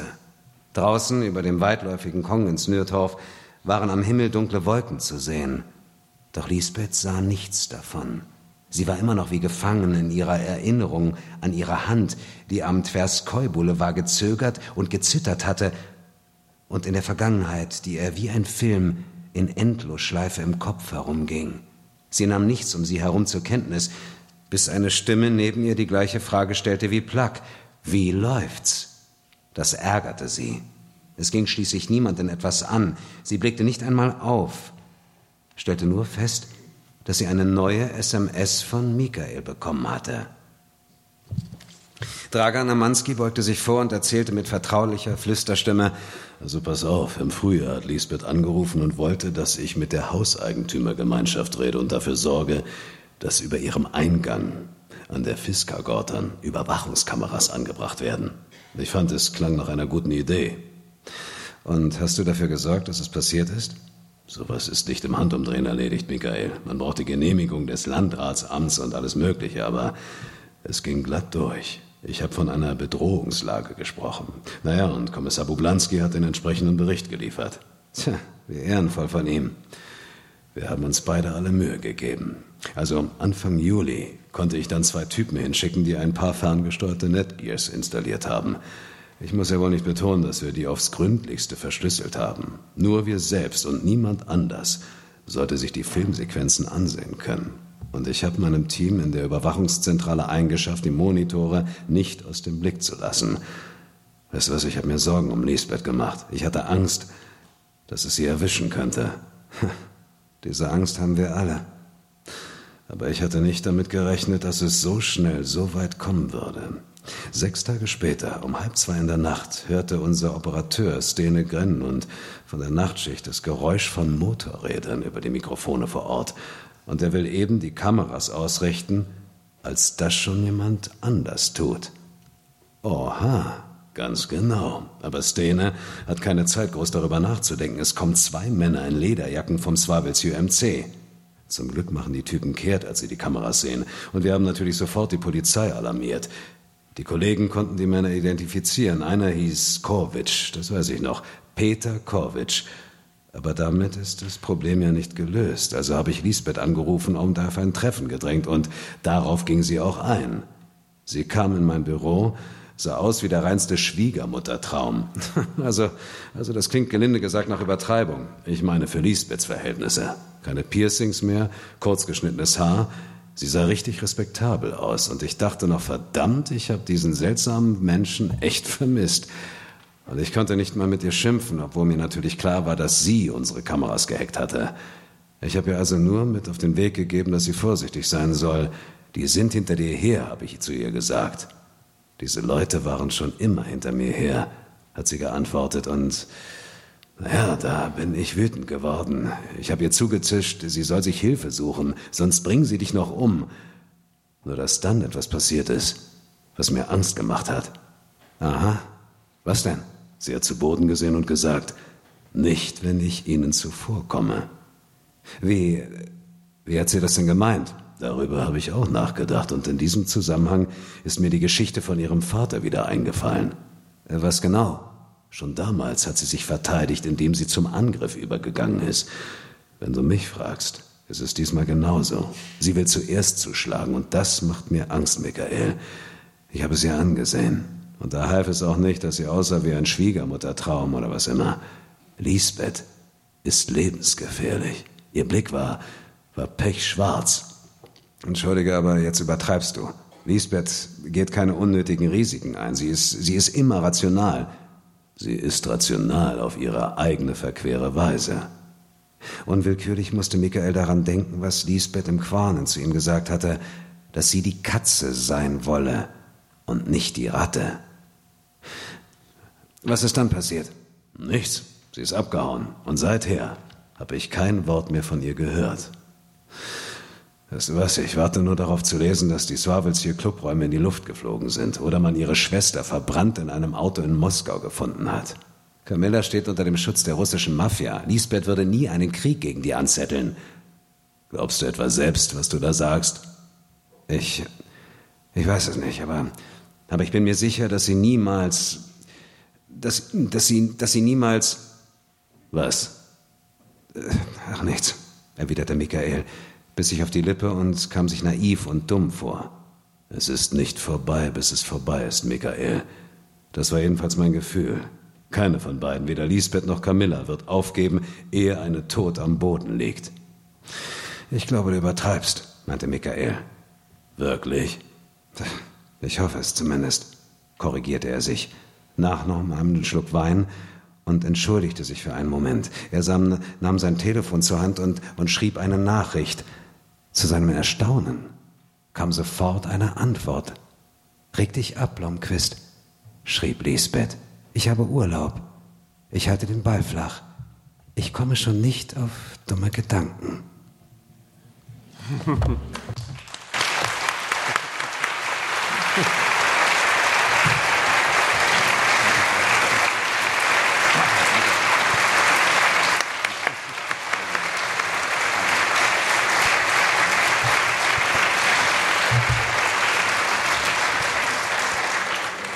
Wer es glaubt, wird selig bei Lisbeth. Ja, das war so ein bisschen eine Teaser-Veranstaltung, denn jetzt äh, haben Sie die Chance und auch das Vergnügen, dieses Buch weiterzulesen. Unten ist ein Büchertisch, Sie können das Buch kaufen und natürlich wird der Autor leidenschaftlich gern signieren und ich glaube auch Dietmar wird das eine oder andere mal seinen Namen gerne schreiben, ähm, vor allem wenn Sie auch das, die Hörbücher dabei haben. Thank you so much, my dear. Ja, ich rede jetzt mal. Ich sage tausend Dank. Ich sage jetzt vielen Dank erstmal dem Autor, weil er uns diese wunderbare, spannende Geschichte geliefert hat.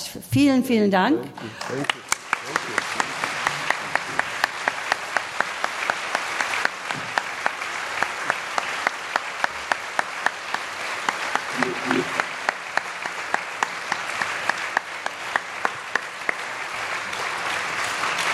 Dietmar, du hast auch wieder ganz ordentlich gemacht. Vielen Dank, ganz toll. Dankeschön.